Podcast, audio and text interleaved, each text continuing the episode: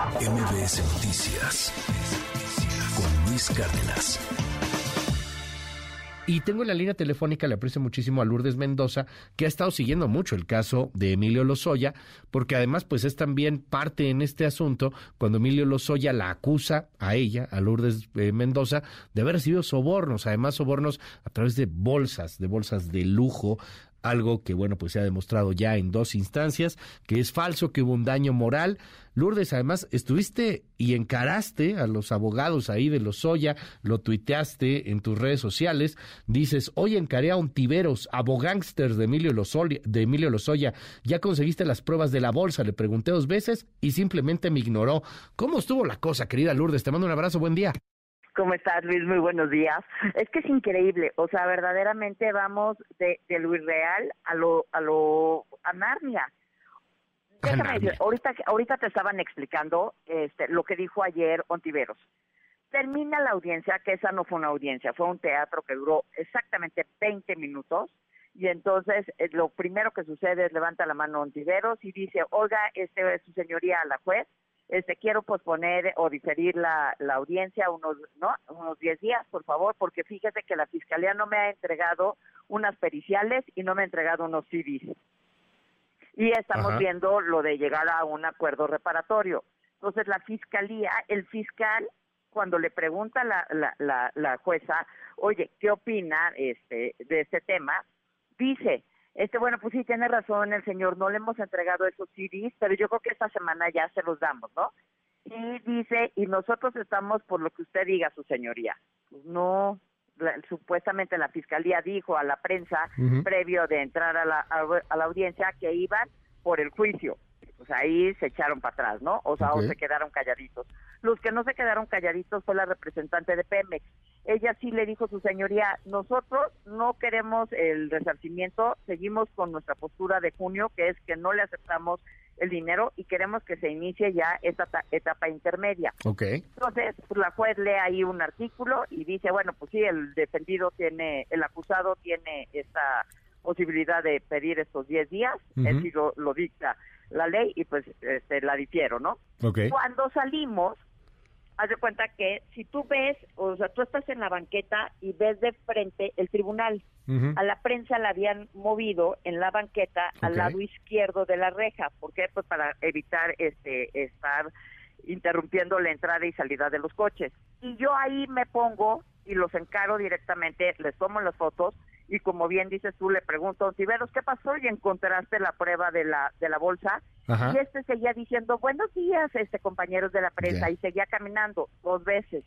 Y cuando llega y ya se siente ahí cobijado por la prensa, es que empieza a decir estas sarta de estupideces, perdón mi palabra, de, de, que quienes eh, quieren ver hundido, sentenciado y en prisión a, a, su cliente se van a quedar con las ganas. Eso me lo estaba diciendo a mí. Evidentemente. Nada más yo te tengo una pregunta, Luis. ¿Dónde está Lozoya ahorita? Pues en la cárcel. ¿Cómo está Lozoya? Pues vestido de beige. ¿Por qué está Lozoya en la cárcel? Porque es un criminal confeso, porque se robó el dinero y porque fue un corrupto.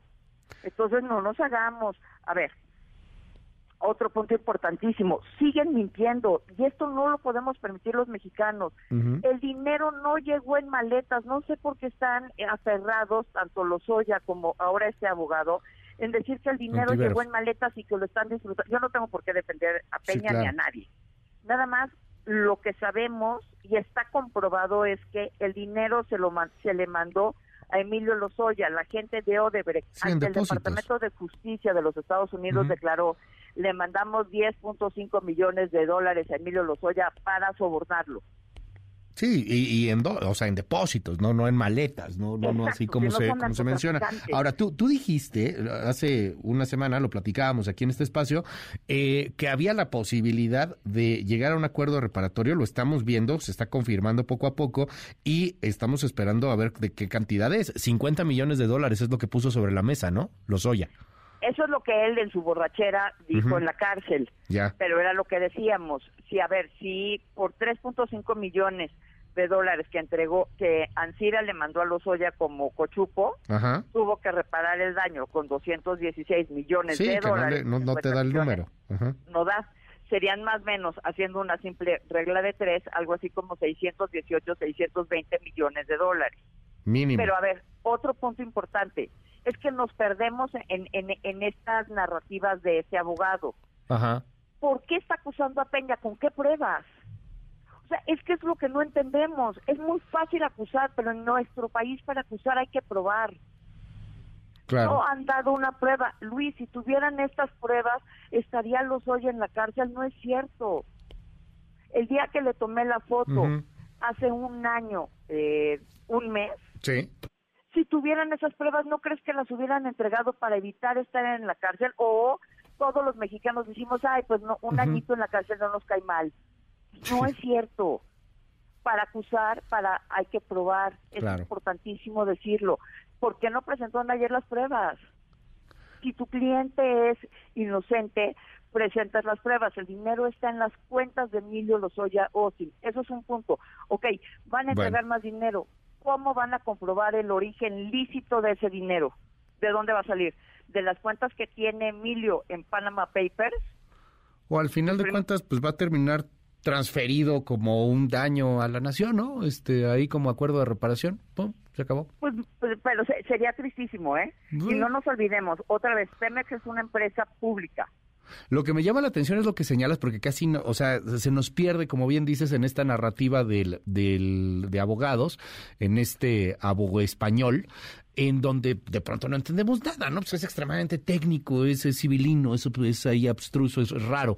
Pero Pemex no quiere el acuerdo reparatorio, o sea, Pemex quiere que continúe este asunto y que termine Lozoya pagando esto en la cárcel con una sentencia que lo condene. Vamos a ver hasta dónde llega Pemex con esa idea.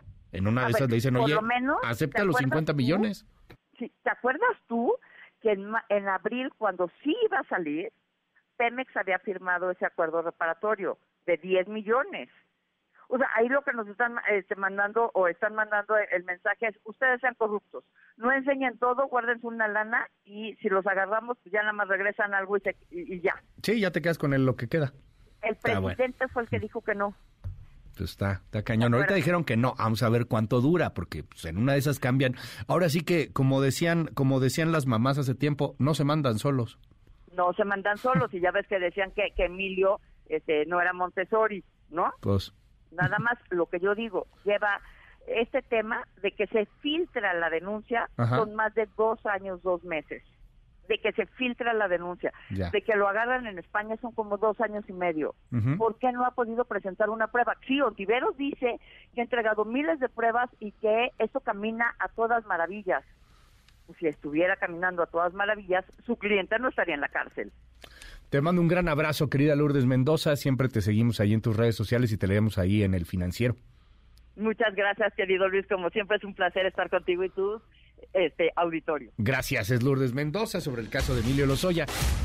MBS Noticias con Luis Cárdenas.